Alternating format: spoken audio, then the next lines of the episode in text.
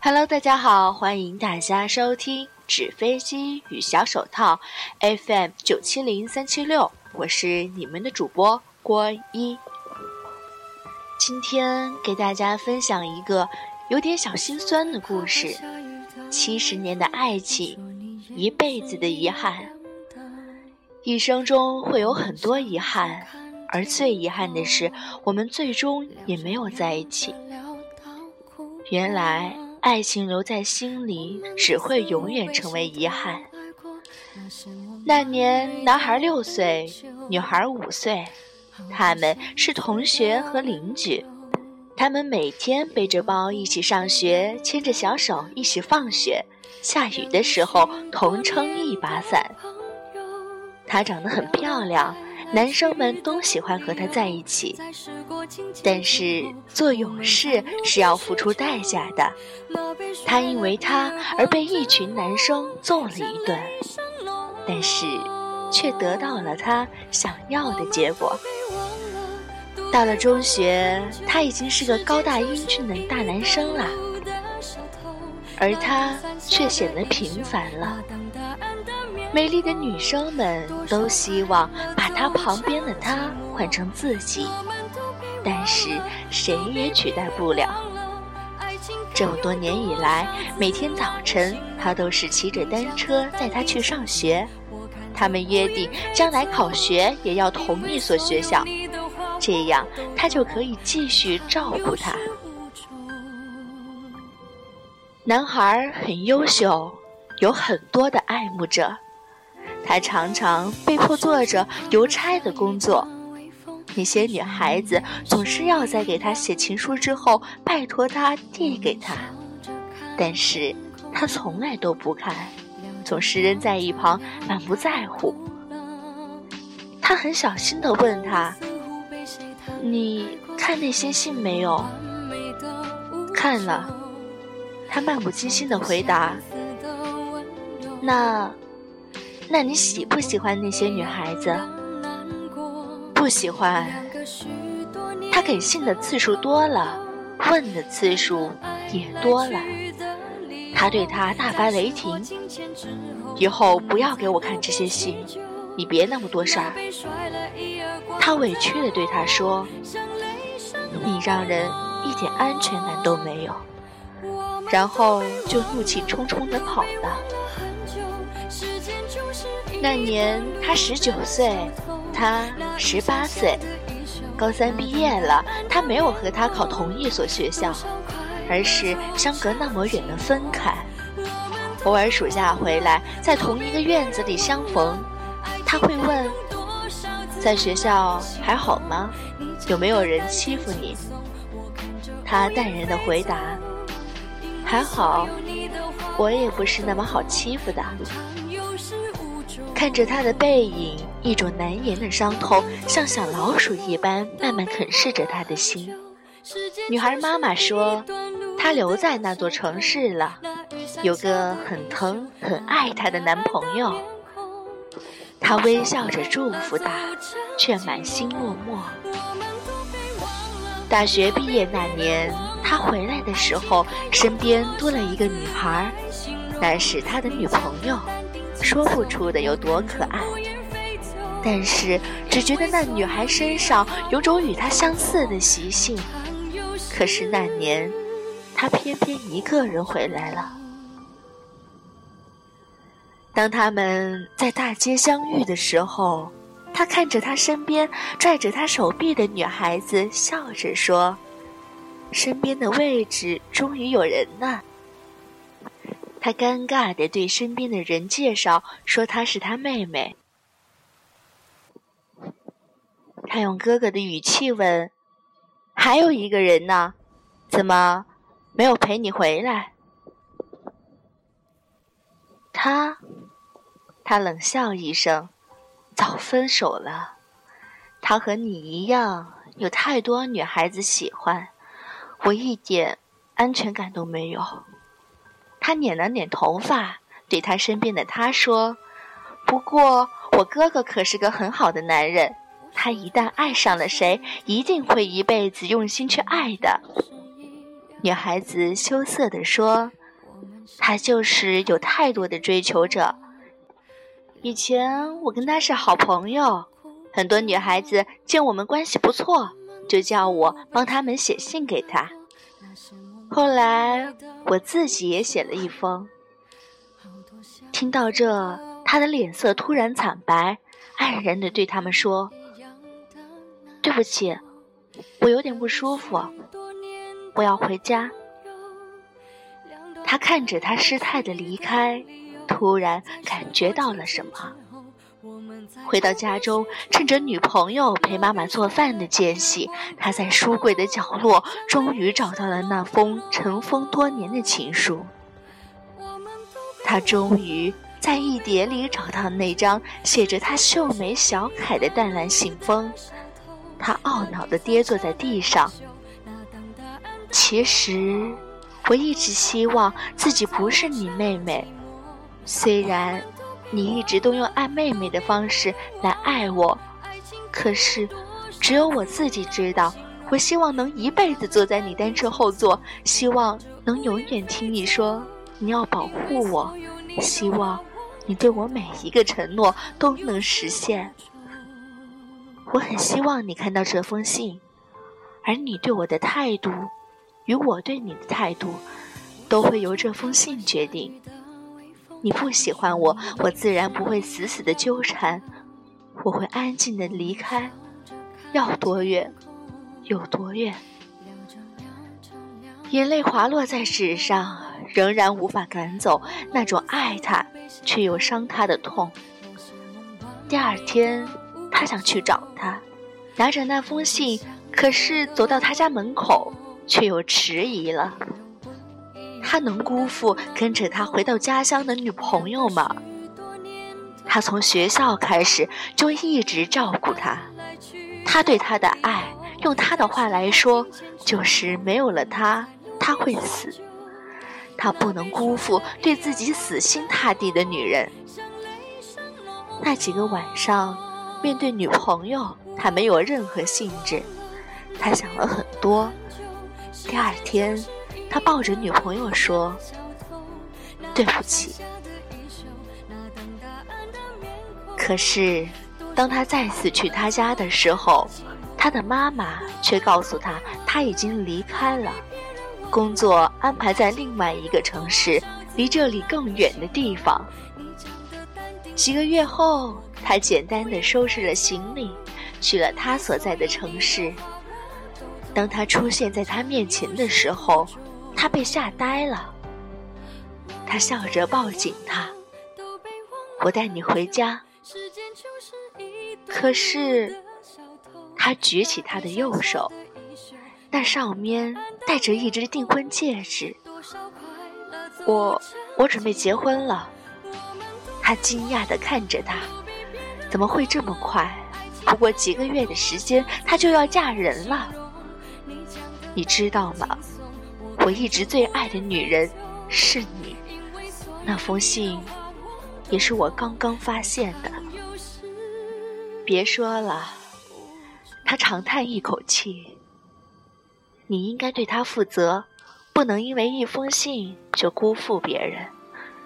就像我也需要回报他一样。他说的那样决绝，他听的。肝肠寸断。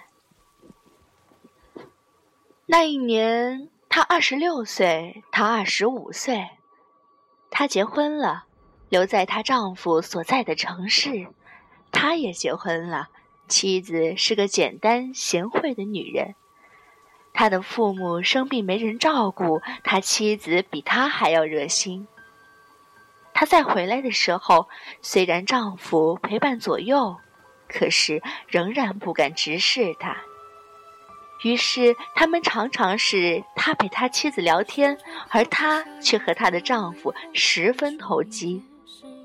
他们聊的话题仍然是他们小时候的趣闻趣事，只是那种心情却没有了太多的甜蜜与回忆。他们要顾及身边那两个深爱着他们的人。他们唏嘘，各自身边的人也感动着。原来时间真的会让爱更刻苦。那年她三十二岁，他三十一岁。后来每年她都要和丈夫回来过年，每年都和他们家一起吃团圆饭。她的孩子管她叫姑姑，她的孩子管她叫舅舅。他们的感情仿佛真的回到了最初的兄妹。到了各自的孩子都要上大学的年纪。他赶紧给他打电话：“妹妹，你们那边有什么好点的大学？我想让孩子考那儿。这孩子太不听话，老惹他妈生气。我叫他过去读书，你也好帮我监督监督。”他在电话里却笑着说：“是吗？我还想让我孩子考你那儿呢。我们家这孩子也不听话，但是……”他好像还挺听你的。他顿了顿，不如让他们考同一所学校吧，这样他们兄妹彼此有个照顾。我们去看他们的时候，还可以一起将两个孩子都管教一下。他握电话的手抖了一下，心被拉回到了多少年前。孩子们在父母的安排下考进了同一所学校。他对儿子说：“你要好好照顾妹妹，不能让任何人欺负她。”他对女儿说：“以后不要惹哥哥生气，不要老给哥哥惹麻烦。”也许早已有了预感，当他和他接到儿子女儿的电话时，他们都笑了。孩子们的婚礼上，他坐在他的身边，看着彼此两鬓斑白，他温柔地说：“我们最后还是成为了一家人。”他点点头，脸上带着疲倦的微笑。只是等得太久了，只是最后在一起的，却是我们生命的延续。那年，他六十七岁，他六十六岁。后来，他被诊断出患了癌症，他绝望了，对所有人都排斥着，拒绝吃药，拒绝治疗。他的情绪完全失控，看见妻子、儿子、媳妇，就是破口大骂。妻子站在门外，心疼的叹了口气，对儿子说：“给你姑姑，不不，是你岳母打个电话。你爸的毛病只有他治得了。”当他敲开他的病房，他只说了一句话：“你要是还想再见到我，他听医生的话，吃药，化疗。要是不想……”那我马上就走。以后，你是死是活，我都不管了。他看着他，却放声痛哭起来。后来，他站在他的墓前，眼里已经没有了泪水。墓园凄凄无人，一阵风拂过他斑白的发丝，像是他的回应。也像是他的哭泣。原来爱情留在心里，只会永远成为遗憾。那年他七十七岁，他七十六岁。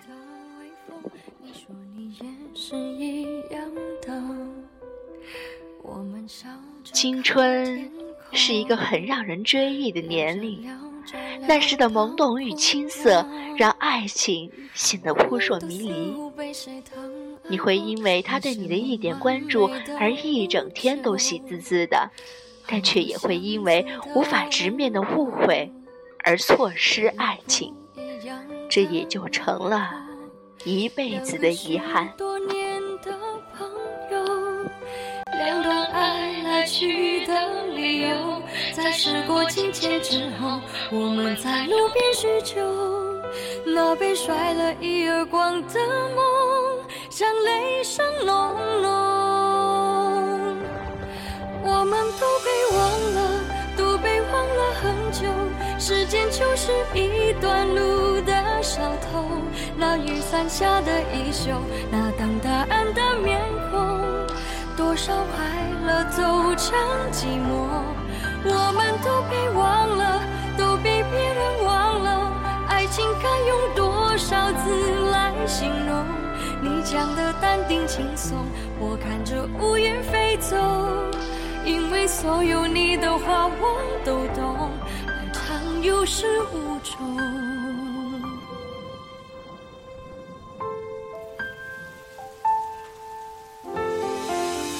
说最怕快下雨的微风。你说你也是一样的，我们笑着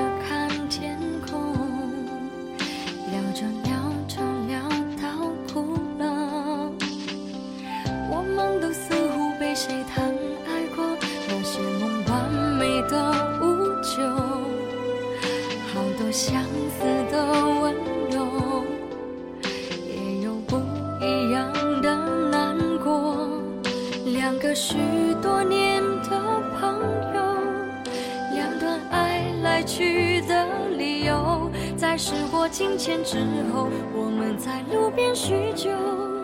那被甩了一耳光的梦，像雷声隆隆。我们都被忘了，都被忘了很久。时间就是一段路的小偷。那雨伞下的多少快乐就成寂寞。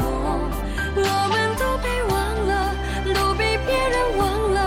爱情该用多少字来形容？你讲的淡定轻松，我看着乌云飞走。因为所有你的话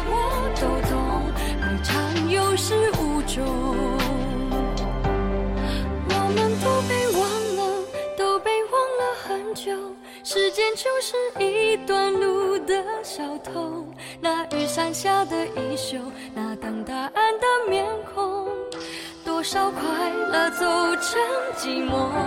我们都被忘了，都比别人